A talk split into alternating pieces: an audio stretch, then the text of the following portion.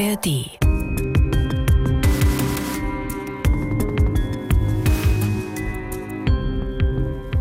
Ein Krankenzimmer auf einer Pflegestation in Sachsen. Aus einem CD-Player kommt leise Musik. Bach, Händel, Telemann. Ob die Frau im Krankenbett die Musik hören kann, weiß niemand genau. Aber sie wird ruhiger. Die Frau im Bett heißt Barbara Zürner. Sie hat sich als Umweltaktivistin einen Namen gemacht. Und jetzt? Jetzt liegt sie im Koma. Seit Jahren schon.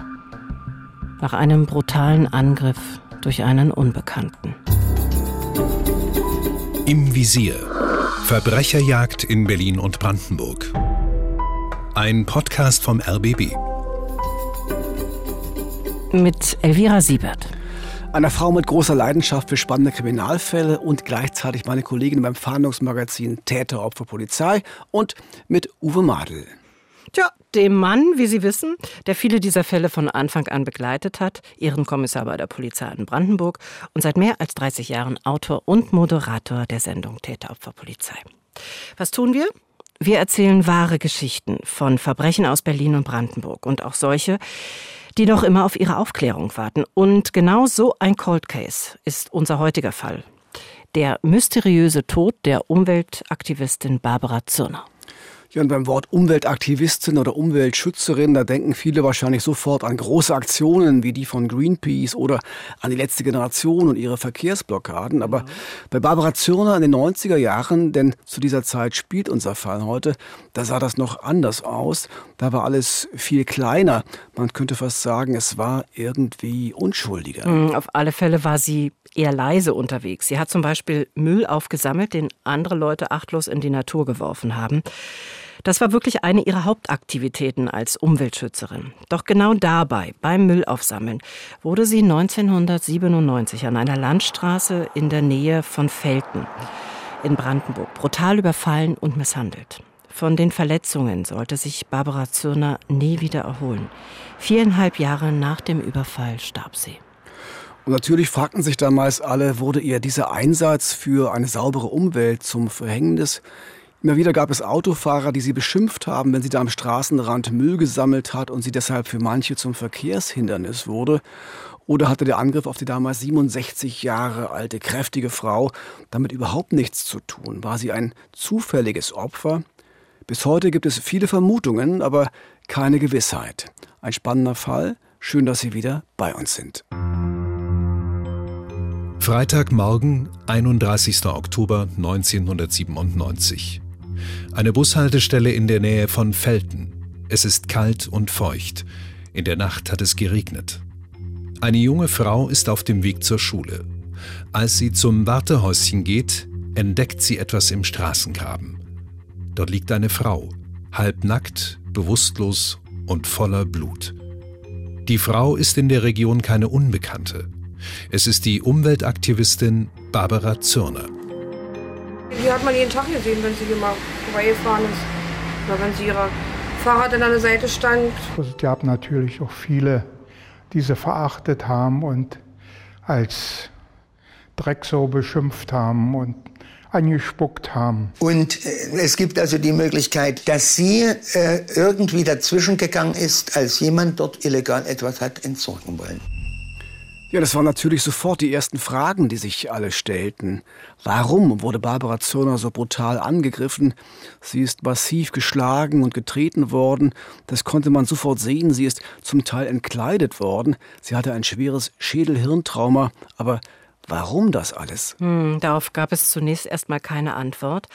Aber wenn es stimmt, dass die Tat persönlich motiviert war, dann sind natürlich Barbara Zürners Persönlichkeit, ihr Leben, ihr Umfeld für die Aufklärung dieses Falles ganz entscheidend. Also stand zunächst die Aufgabe für die Ermittler erstmal herauszufinden, wer war Barbara Zürner und was hat das vielleicht mit ihrem Tod zu tun? Naja, wir haben schon gehört, sie war so etwas wie ein Original. Sie hatte eine sehr besondere Art zu leben. Man kannte sie in der Gegend rund um Felden, aber eben nicht nur dort. Geboren wurde Barbara Zürner im Erzgebirge in Sachsen im Dezember 1929. Ihr Vater war ein Forstmeister, die Mutter eine Sängerin. Sie war eine sehr gute Schülerin und hat ihr Abitur kurz nach dem Krieg mit Auszeichnung abgelegt. Dann hat sie in Leipzig Veterinärmedizin studiert und auch hier wieder mit besten Noten abgeschlossen. Hm, sie hat aber auch noch andere Herausforderungen gesucht. Sie hat parallel noch eine Ausbildung als Schmiedin und Elektroschweißerin gemacht und zog dann 1964 mit Mitte 30 nach Berlin und hat dort gleich mehrere Jobs gehabt und das mit vollem Einsatz. Sie hat den Kunden bis in die halbe Nacht manchmal Medikamente für ihre Pferde gebracht, da sie ja Tierärztin war. Und wenn sie da den Kunden behilflich sein konnte, Tierpflege zu machen, dann hat sie das gemacht. Sie haben Konrad Pape gehört. Der Mann war lange Zeit so etwas wie Barbara Zürners Chef, allerdings nicht in ihrem eigentlichen Beruf als Tierärztin. Barbara Zürner hatte ja, wie gesagt, noch eine handwerkliche Ausbildung und die nutzte sie für einen zweiten Job, den sie voller Leidenschaft und Eifer ausgeübt hat. Das stimmt, denn Barbara Zirner hat bei Konrad Pape als Schmiedin gearbeitet in seiner Schmiedewerkstatt in Felden in Brandenburg, kurz hinterm Stadtrand von Berlin. Sie hatte diese Ausbildung ja schon in Sachsen gemacht und war sogar staatlich geprüfte Hufschmiedin, also eine Frau, die wirklich zupacken konnte, auch im Vergleich zu manchen Männern. Wir hören mal, was sie selbst über ihre Arbeit als Hufschmiedin gesagt hat. Sicher ist das eine schwere Arbeit. Feuerarbeit auch. Vorige Woche habe ich 500 Spitzen rausgekloppt, das 18er Rundeisen. Unsere Lehrjungs sollten helfen, die sind alle drei in Heldentod gestorben. Der erste kriegte Nasenbluten und die anderen blasen. Ich sage, ich habe von Tuten und Blasen eine Ahnung. Ja, das ist Barbara Zürner im Originalton im Sommer 97, wenige Wochen vor dem Überfall. Ein Filmteam hat damals einen Beitrag über sie gemacht und ich weiß nicht, wie es dir geht, Ellie, aber ich finde, dieser kleine Ausschnitt zeigt mhm. ganz gut, was Barbara Zürner für ein Mensch gewesen ist. Irgendwie mhm. sehr schlagfertig, sehr witzig, immer gerade raus und ehrlich und das Herz am richtigen Fleck. Ja, und tatsächlich imposant, selbstbewusst und tough. Das habe ich selbst mehrfach gesehen, denn ich bin in Berlin Mitte groß geworden und da war sie immer unterwegs, da hat sie gewohnt. Dreimal in der Woche fuhr Barbara Zürner dann von Berlin ins etwa 40 Kilometer entfernte Felten, um dort eben Hufeisen zu schmieden in Konrad Papes Schmiede.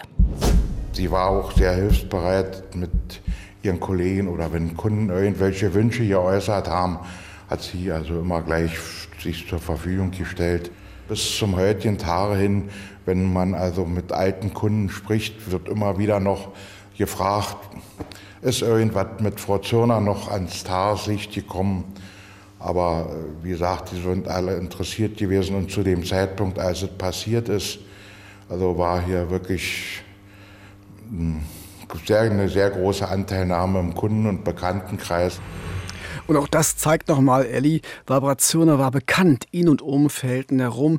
Immerhin hat sie mehr als 30 Jahre lang in der Hufschmiede gearbeitet. Wie gesagt, ihr Zweitjob, denn eigentlich war sie ja Tierärztin in einem Schlachthof in Berlin. Mhm. Aber sie war eben nicht nur Tierärztin und eben Schmiedin, sie war auch politisch aktiv. Obwohl sie keiner Partei fest angehörte, saß sie Anfang der 90er Jahre als Abgeordnete im Bezirksparlament in Berlin-Mitte und zwar für die PDS, einer der beiden Vorläuferparteien ja der heutigen Partei Die Linke.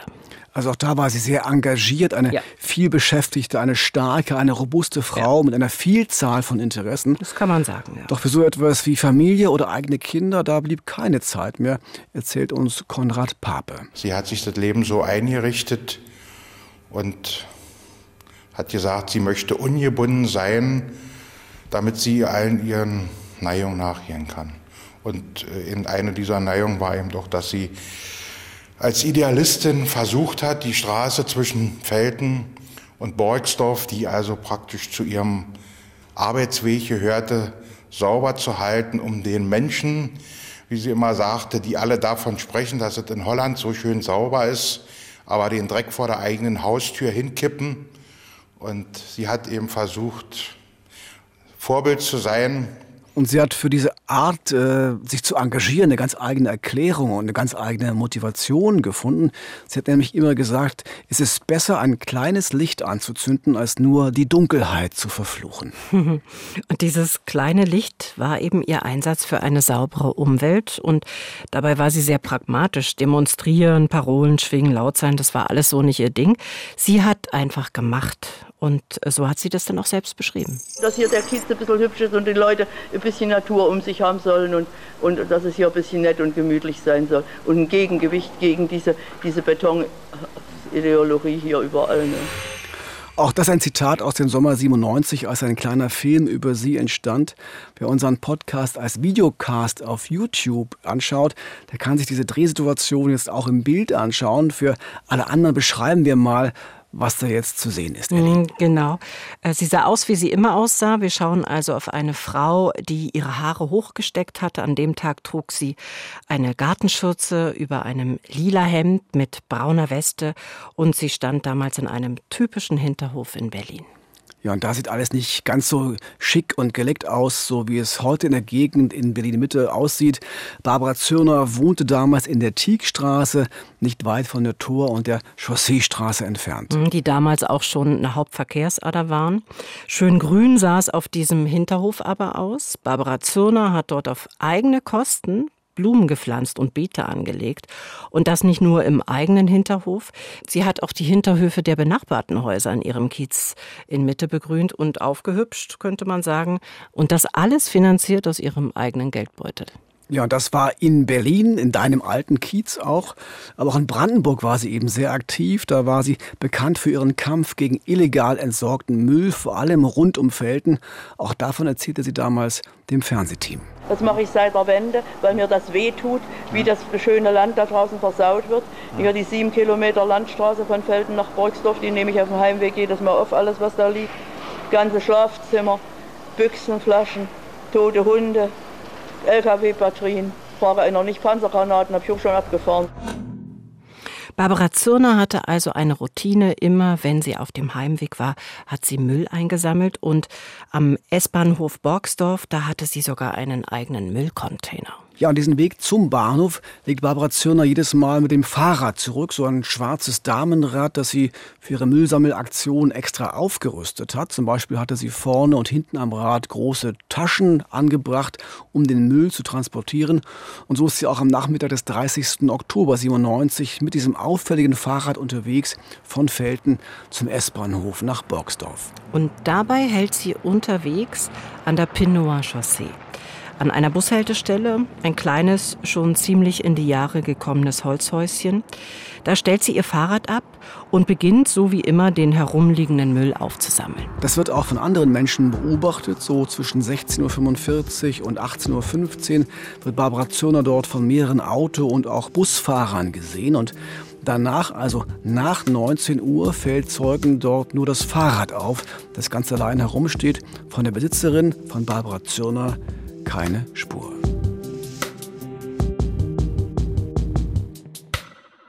Erst am nächsten Morgen gegen 9 Uhr wird Barbara Zürner gefunden von einer jungen Frau, einer Schülerin auf dem Weg zum Unterricht.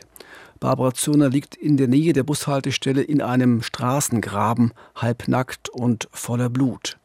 Die Schülerin ruft einen Krankenwagen, der bringt Barbara Zürner sofort in die nächstgelegene Klinik nach Berlin-Buch. Und dort stellen die Ärzte dann das ganze Ausmaß der Verletzungen fest. Kopf, Oberkörper und auch der Genitalbereich weisen massive Gewalteinwirkungen auf. Das Großhirn ist schwer beschädigt.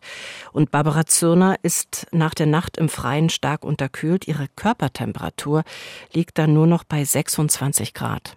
Die Ärzte können ihr Leben zwar retten, doch sie sehen wenig Chancen, dass sie aus dem Koma, in das sie gefallen war, je wieder erwachen wird. Wir wissen schon, Barbara Zürner hat weder einen Lebenspartner noch ein Kind, aber sie hat einen Bruder und der lebt in Sachsen, wo die Familie ursprünglich herkommt. Und der reist jetzt natürlich sofort nach Berlin ins Krankenhaus, um für seine Schwester da zu sein. Die Ärzte wollen nochmal den schwer verletzten Kopf operieren, eine Hirn-OP, ein letzter Rettungsversuch, um sie aus dem Koma zu holen. Doch große Hoffnungen machen sie Klaus Zürner, dem Bruder, nicht. Wobei ich also mit dem Neurochirurgen äh, nächtens noch ein Telefongespräch geführt habe. Äh, weil ich auch mit den Stationsärzten äh, äh mir gesagt habe, äh, was bringt es eigentlich? Es ist furchtbar gewesen für mich, entsetzlich. Bloß das, was jetzt äh, das Leben meiner Schwester ist, das ist das, was ich ihr, die derartig vital war und sich immer für andere eingesetzt hat, am wenigsten gegönnt hätte. Das sagt uns Klaus Zürner damals für unsere Sendung Täter, Opfer, Polizei. Um ihn herum lauter Staffeleien und Bilder. Denn Klaus Zürner ist Maler und eines der Porträts hinter ihm zeigt seine Schwester. Hm. Und seine Schwester wird dann noch zweimal am Gehirn operiert, doch die OPs bringen einfach keine gesundheitliche Veränderung.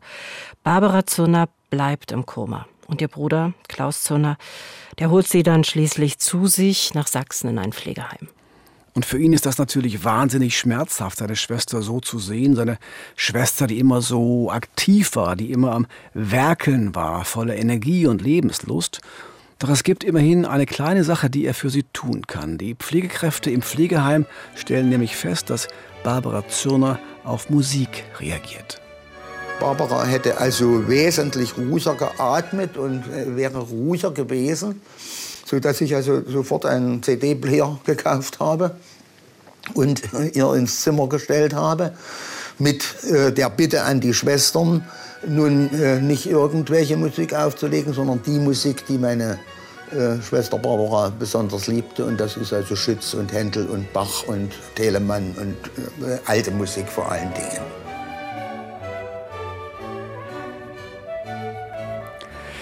Wir sind im Visier und Sie finden uns in der ARD Audiothek. Die Frage, die uns heute beschäftigt, was ist damals geschehen an der Straße nach Borgsdorf? Wer hat Barbara Zürner ins Koma geprügelt und getreten an diesem Abend Ende Oktober 1997? Die Ausgangslage für die polizeilichen Ermittlungen ist denkbar schlecht. Mhm, denn in der Nacht, bevor Barbara Zürner gefunden wurde, da hat es geregnet. Und damit sind Spuren wie etwa Fußabdrücke einfach nicht mehr da oder so aufgeweicht, dass sie einfach nicht mehr ausgewertet werden können. Dazu liegt der Fundort an einer öffentlichen Straße, der Pinoer Chaussee, einer Verbindungsstraße zwischen den Orten Felten und Borgsdorf.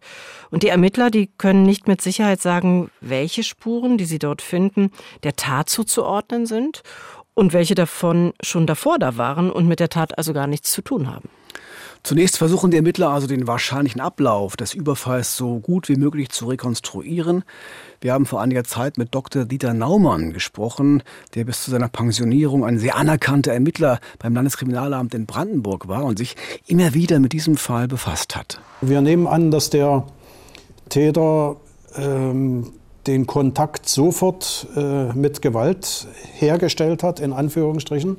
Also wir gehen davon aus, dass er ihr vermutlich, da sie äh, gebückt nach Müll gesucht hat, den aufgesammelt hat, vermutlich mit dem Stiefel oder mit dem Schuh sofort ins Gesicht getreten hat. Das heißt also, der Täter hat Barbara Zurner vermutlich überrascht, aber die Frau war ja kräftig und geht deshalb auch nicht gleich zu Boden, sondern versucht offenbar zu fliehen. Barbara Zürner muss dann von der Straße weg Richtung Norden gerannt sein, in eine Wiese hinein und der Täter ist ihr dann gefolgt. Er hat sie dort dann auf dieser Wiese vermutlich zu Fall gebracht und so lange dann auf sie eingetreten, bis sie sich nicht mehr bewegen konnte.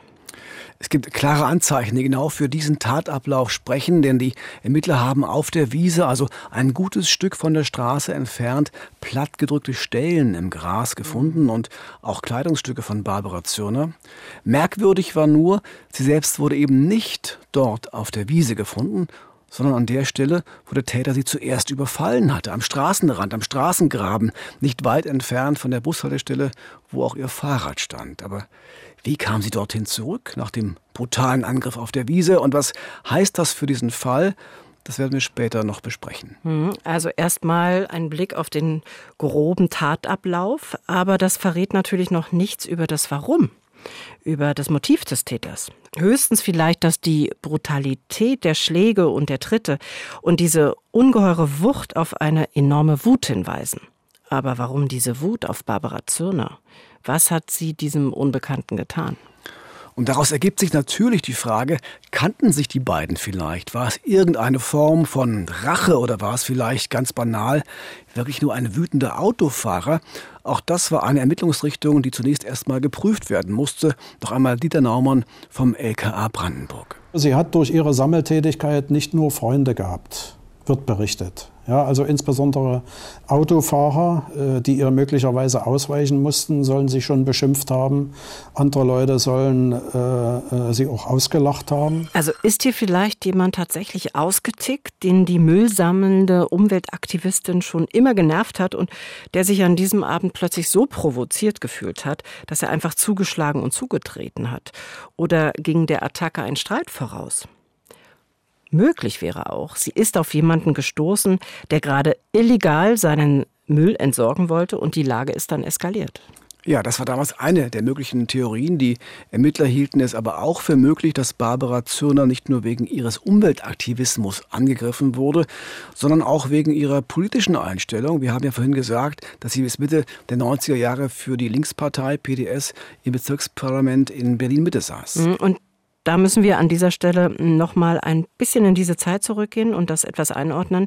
Denn 1996, ein Jahr vor dem Überfall auf Barbara Zürner, war die Zahl rechtsextremistischer Straftaten in Brandenburg stark angestiegen, von 73 auf 517 Fälle. Brandenburg hatte in den 90er Jahren ja ein massives Problem mit gewaltbereiten Nazis. Eine Zeit also, die als Baseballschlägerjahre in die Geschichte eingegangen ist. Rechte Gewalttäter prügelten auf Eingewanderte ein, auf Geflüchtete und auf all jene, die einfach vermeintlich anders waren steckte hinter dem Angriff auf Barbara Zürner also vielleicht ein Rechtsradikaler, einer, der hier politisch ein Zeichen setzen wollte. Auch dafür finden die Ermittler damals keine ausreichenden Hinweise. Vor allem passt eine Tatsache so gar nicht dazu. Wir haben ja vorhin schon gesagt, dass Barbara Zürner halbnackt war, als sie gefunden wurde. Ihr Körper war vom Bauchnabel an abwärts entkleidet und das spricht eher für ein ganz anderes Motiv, eher für ein Sexualverbrechen. Hm, könnte man tatsächlich denken. Aber auch hier sind die Indizien nicht ganz eindeutig. Der Täter, der hat tatsächlich Barbara Zürner mit Gewalt Teile ihrer Kleidung vom Leibe gerissen. Ihre Hose ging dabei kaputt. Aber vergewaltigt hat er sie laut Aussage der Rechtsmediziner nicht. Das sind also alles sehr widersprüchliche Spuren und Hinweise und deshalb wurde lange Zeit auch in ganz verschiedene Richtungen und sehr offen ermittelt. Ob die Tat in erster Linie sexualbezogen war, ob äh, eventuell ein rechtsradikaler Täter in Betracht kommt, all das mussten wir ins Kalkül ziehen, konnten uns da aber endgültig nicht festlegen, haben es auch nicht getan, um die Spanne der in Betracht kommenden äh, Verdächtigen oder potenziellen Täter möglichst groß zu nehmen. Ja, das war eben Gerd Schnittcher, damals Oberstaatsanwalt und bis zur Pensionierung 2014 Chef der Staatsanwaltschaft in Neuruppin. Wir haben im Sommer 1999 mit ihm gesprochen für unsere Fahndungssendung Täter, Polizei im RBB. Mhm, und der Sommer 1999, das waren etwa anderthalb Jahre nach dem Überfall auf Barbara Zürner und damals sah es eben so aus, als wären die Ermittlungen zum Stillstand gekommen. Wir haben unseres Erachtens alles ausgereizt, was an Ermittlungsansätzen da war in diesem Verfahren und sind jetzt am Ende angekommen.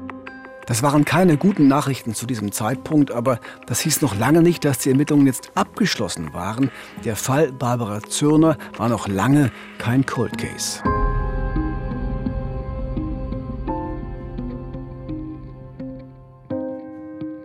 Wer hat Barbara Zürner im Herbst 1997 erst hinterrücks überfallen, dann brutal misshandelt und schließlich schwer verletzt in einem Straßengraben liegen lassen?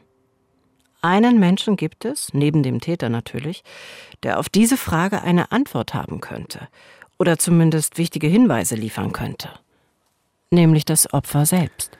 Doch Barbara Zürner liegt seit dem Angriff im Koma. Viereinhalb Jahre warten die Ermittler, warten Angehörige und Freunde, ihr Chef Konrad Pape, ihr Bruder Klaus Zürner, ihre Stammkunden aus der Hufschmiede in Felten darauf, dass doch noch ein Wunder geschieht, dass sie vielleicht doch wieder aufwacht. Doch im März 2002 kommt dann die traurige Nachricht. Barbara Zürner stirbt in einem Pflegeheim in Sachsen an den Spätfolgen dieses Überfalls, ohne noch einmal das Bewusstsein wieder erlangt zu haben. Gibt es damit also keine Chance mehr, dieses Verbrechen doch noch aufzuklären? Oder aber, auch das kann ja sein, bringt ihr Tod den Täter vielleicht dazu, sein Schweigen zu brechen, weil die Last jetzt doch zu groß wird. Möglich ist auch, dass wichtige Zeugen, die bislang geschwiegen haben, nun doch endlich eine Aussage wagen. Bei der Polizei jedenfalls gehen in dieser Zeit immer wieder neue Hinweise ein, doch etwas wirklich Brauchbares ist zunächst nicht dabei. Mhm. Die Ermittler waren in der Zwischenzeit äh, natürlich nicht untätig. Um die Jahrtausendwende herum macht eine neue Ermittlungsmethode nämlich wieder Hoffnung, diesen Fall Barbara Zurner doch noch aufklären zu können. Und zwar die operative Fallanalyse umgangssprachlich ja auch Profiling genannt. Genau, die Amerikaner hatten damit schon in den 80er Jahren gute Erfahrungen gemacht. Jetzt wird die Methode zunehmend auch in Deutschland eingesetzt, zunächst noch mit Hilfe vom BKA, vom Bundeskriminalamt. Dr. Dieter Naumann, den wir hier in der Folge schon gehört haben, ist einer der ersten, der in Brandenburg eine entsprechende Abteilung aufbaut und die schaut sich jetzt unterstützt vom BKA den Fall Barbara Zürner noch einmal ganz genau an. Ja, und wie gehen Fallanalytiker dann genau vor? Sie konzentrieren sich auf die Informationen, die wirklich objektiv sind, also überprüfbar und nachweisbar. Fakten, Tatsachen, Gutachten, Fotos, Zeugenaussagen dagegen, die spielen nur dann eine Rolle, wenn sie sicher und vor allen Dingen belegbar sind. Das stimmt, alles Subjektive, alles Schwammige wird weggelassen. Man holt sich alle wichtigen Infos, die man kriegen kann und dann wird das in der Gruppe der Analytiker diskutiert, oft einige Tage lang. In diesem Fall waren es genau fünf Tage. Ja, und es läuft nicht so ab wie im Hollywood-Film, wo der einsame Profiler dann mal kurz an den Tatort geht, sich einfühlt, ein bisschen rumschnuppert und dann weiß, wie alles gelaufen ist. Nee, das gibt's wirklich nur im schlechten Krimi. In Wirklichkeit schaut man sich zum Beispiel ganz genau an, welche objektiven Informationen der Täter selbst preisgegeben hat durch sein eigenes Verhalten. Jeder Täter trifft ja am Tatort ganz individuelle Entscheidungen. Warum hat er sich zum Beispiel so entschieden? Und nicht anders? Was hat er getan und was hat er vor allem nicht getan? Und was hat er getan, was er eigentlich nicht hätte tun müssen, um sein Ziel zu erreichen? Alles spannende Fragen. Ja, all diese Fragen, die klingen jetzt erstmal ein bisschen abstrakt, aber wir können uns das bei diesem Fall etwas genauer anschauen, denn da fallen gleich mehrere Dinge auf beim Verhalten des Täters. Ja, zum Beispiel, das zeigt das Verletzungsbild, hat der Täter Barbara Zürner in den Genitalbereich getreten. Und zwar so stark, dass sie geblutet hat. Aber warum hat er das getan? Falls er vorhatte, sie zu vergewaltigen und ihr Unterkörper war ja entblößt, passten die Tritte überhaupt nicht zu diesem Vorhaben. Und wir wissen ja auch, es kam dann zu keiner Vergewaltigung. Ja, aber es gab durchaus eine sexuelle Komponente offenbar, einen sexuellen Übergriff. Was genau damit gemeint ist, das wird klar, wenn wir uns ein ganz zentrales Beweisstück genauer ansehen. Ein Beweisstück, das erst durch diese operative Fallanalyse wirklich ins Zentrum der Ermittlungen gerückt ist.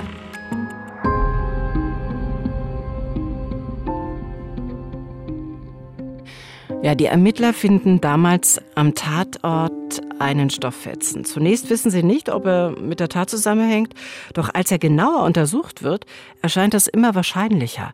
Denn am Stofffetzen nämlich klebt Ejakulat, also männliche Samenflüssigkeit. Und nicht nur das, auf dem Stoff finden die Kriminaltechniker auch Hautzellen des Opfers. Dr. Dieter Naumann und das Team der operativen Fallanalyse schließen daraus, der Täter hat auf sein Opfer ejakuliert und das Sperma anschließend mit dem Stofffetzen weggewischt. Und natürlich stellt sich jetzt die Frage, warum hat er das getan? Tja, genau, warum macht man so etwas?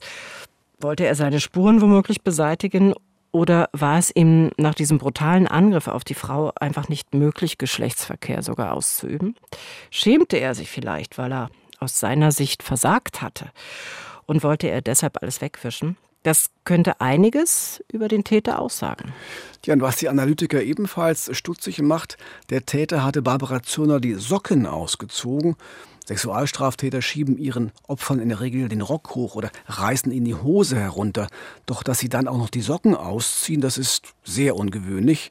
Auch hier wieder die Frage, was sagt das über den Täter aus? Ist er womöglich besonders ordnungsliebend? Hat er irgendeinen neurotischen Tick? Mhm, also Ordnungsliebe, dafür könnte auch die Tatsache sprechen, dass er Barbara Zürner nach dem Angriff wieder an die Stelle zurückgebracht hat, wo er sie ja überfallen hat. Er hat sie ja eben nicht auf der Wiese liegen lassen, sondern er hat sie zurückgebracht in die Nähe der Straße, was nicht einfach gewesen sein kann. Er musste Barbara Zürner ja tragen oder ziehen. Und nun ist die Frage, warum hat er das auf sich genommen? War es ihm wichtig, wieder eine gewisse Ordnung herzustellen, indem er sie zum Ausgangspunkt an die Pinoa Chaussee zurückbringt? Oder auch das ist denkbar, auch das wäre eine Variante, wollte der Täter seine Tat damit symbolisch zurücknehmen. Undoing wird das in der Fachsprache genannt. Vielleicht hat er auch deshalb das Sperma von ihrem Körper abgewischt, um die Tat sozusagen rückgängig zu machen.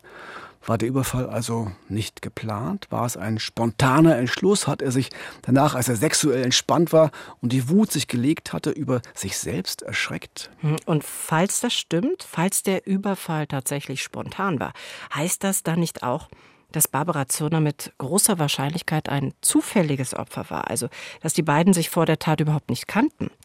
Dafür spricht dann auch, dass der Täter sie nicht getötet hat, sondern schwer verletzt liegen ließ.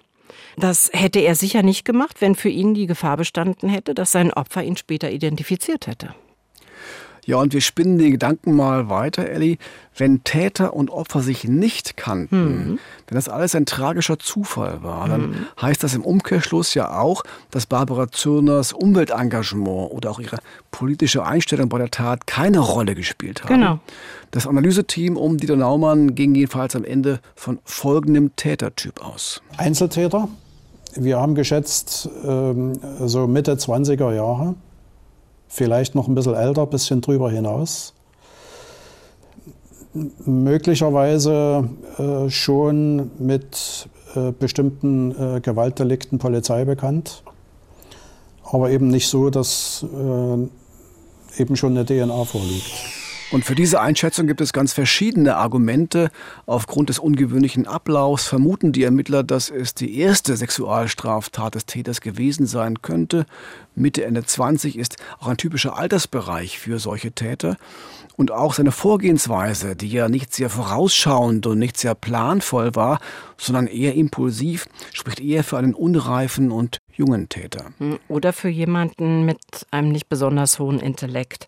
Der Täter hat immerhin den Stofffetzen mit seinem Sperma drauf am Tatort zurückgelassen. Zur Erinnerung war er sich so sicher, dass die DNA ihn nicht überführen würde, weil er einfach in keiner Datenbank auftaucht. Oder war ihm gar nicht bewusst, dass er darüber identifiziert werden könnte.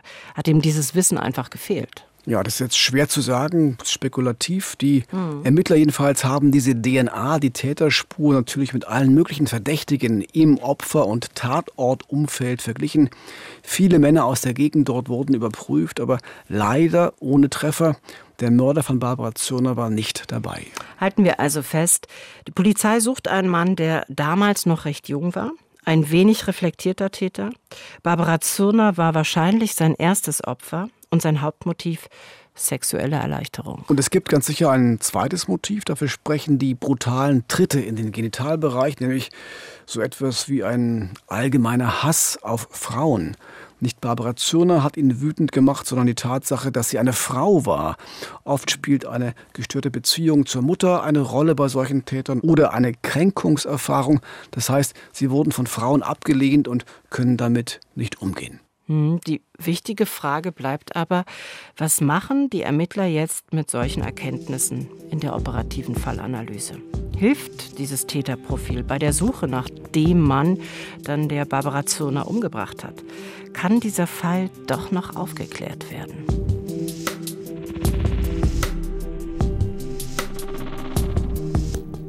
Bis heute heißt die Antwort leider nein. Trotz des Täterprofils, trotz der eindeutigen DNA-Spur, trotz der umfangreichen Ermittlungen, bis heute konnte der Täter nicht gefunden werden. Er müsste jetzt so etwa um die 50 Jahre alt sein. Mhm, und die Ermittler haben bis heute nicht aufgegeben. Diese DNA-Spur wird immer wieder mit der bundesweiten und auch mit internationalen Datenbanken abgeglichen. Und wenn neue Einträge reinkommen, wird geschaut, ob sie mit der DNA von damals übereinstimmen. Ja, und auch Barbara Zürner ist nicht vergessen. Der Landkreis Oberhavel verleiht seit 30 Jahren einen Preis für Menschen, die sich auf besondere Weise für Umwelt- und Naturschutz engagieren. 2002, im Jahr des Todes von Barbara Zürner, ist daraus der Barbara Zürner Umweltschutzpreis geworden. Das ist eine tolle Sache und auch dieser Fakt, dass es eine Oberschule in Felten gibt, die seit 2017 ihren Namen trägt. Und bereits ein Jahr zuvor wurde ein Naturlehrpfad nach ihr benannt. Also bis heute ist diese Barbara Barbara Zürner in Felten und darüber hinaus sehr präsent. Dranbleiben, Dranbleiben, dranbleiben, das ist das Wichtigste, soll Barbara Zürner immer gesagt haben, wenn es um ihr Lieblingsthema Umweltschutz ging. Und wir gehen mal davon aus, dass das Gleiche auch für die Polizei gilt bei der Arbeit an diesem Fall. Und falls Sie bei der Aufklärung helfen können, weil Sie vielleicht ahnen oder gar wissen, wer der Täter ist, dann geben Sie Ihr Wissen gern an die Polizei weiter.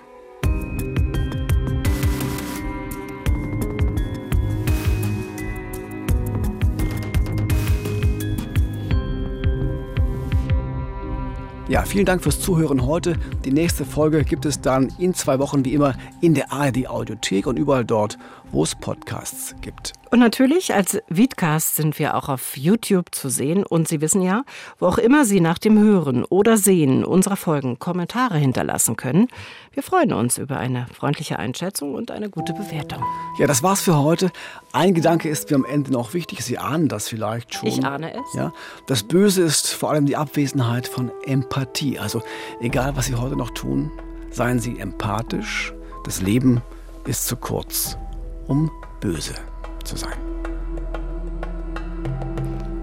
Im Visier Verbrecherjagd in Berlin und Brandenburg ist eine Produktion des RBB.